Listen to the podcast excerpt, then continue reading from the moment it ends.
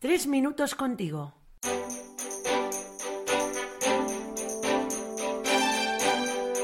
Muy buenas, soy Luis, seminarista, y es una gran alegría poder compartir una vez más tres minutos contigo. Hoy nos acompaña Daniel Clemente, que ya casi termina los estudios teológicos. Dani, muy buenas. Muy buenas, Luis. Me decías ahora mismo que estamos peligrosamente cerca ya del Día de la Madre, celebrando la maternidad. ¿Quién sabe perdonar mejor que una madre? Y de eso queremos hablar hoy precisamente, el perdón, el auténtico, sanar las heridas de raíz. ¿Qué te suscita a ti el perdón, Dani? Pues te digo, para empezar, creo que el perdón no es una cuestión exclusivamente cuaresmal. Diría que es más blanco que gris. ¿Y con eso qué quieres decir? Pues que con el auténtico perdón lavamos nuestras manchas.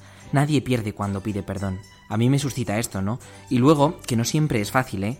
En realidad el perdón es luchar contra uno mismo. Disculparse exige mucha humildad es verdad, decías que viene muy bien ahora también en Pascua y es cierto porque me parece, si no me estoy columpiando, que la Iglesia nos propone la comunión y la confesión precisamente en este tiempo.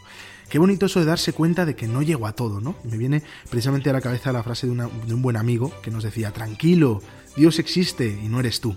Y por eso, porque soy humano, merece la pena arreglar las cosas con los míos, mis seres queridos, también con Jesús e incluso con aquellos con los que el trato se me hace más duro. ¿Qué te sirve a ti, Dani, para perdonar a alguien que te ha herido? Qué buena pregunta. Pues a mí me ayuda a verme reflejado en la otra persona, pensar que tenemos en común, darme cuenta de que en realidad pues yo no estoy por encima del otro, o ver que eso en que me ha fallado podría haberlo hecho yo también. En fin, que ese mismo error puedo cometerlo yo también. Ahora que dices eso, también me gusta mucho una frase que dice que, bueno, yo soy capaz del mayor error y del mayor horror. Te pone un poquito en la verdad, ¿no? Aunque te digo que es necesaria mucha humildad para ver esa verdad. Precisamente era Santa Teresa de Jesús, creo, la que decía que la humildad era caminar en la verdad. Y qué necesaria para aprender a perdonar y a pedir perdón. Sí, creo que sin verdad no puede haber perdón. Al final estamos hablando de construir sobre roca o sobre arenas movedizas, Luis. Yo creo que el perdón es empezar de nuevo, sanar una herida abierta, sanar desde dentro una herida, haciendo que cicatrice desde la raíz hasta la superficie. Ole, aunque sí que veo un pero. A veces nos encontramos con personas que nos hieren demasiado a menudo, como que da la sensación que no tienen en cuenta nuestros sentimientos y en estos casos yo creo que se hace más difícil perdonar. Pero creo, fíjate, que es necesario.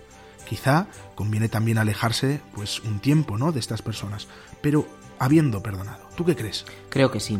Pero que no se nos olvide el propósito de enmienda, esa necesidad de cambio que es clave para avanzar y superarnos, para crecer, hacia adentro y hacia afuera, además. No estoy hablando de que vayas a engordar 5 kilos, pero sí que podemos crecer juntos. Pues con eso nos vamos a quedar, Daniel. Qué bonito. Pongamos la mirada en ese no rendirse, esa posibilidad de cambio, esa capacidad de ser mejores juntos.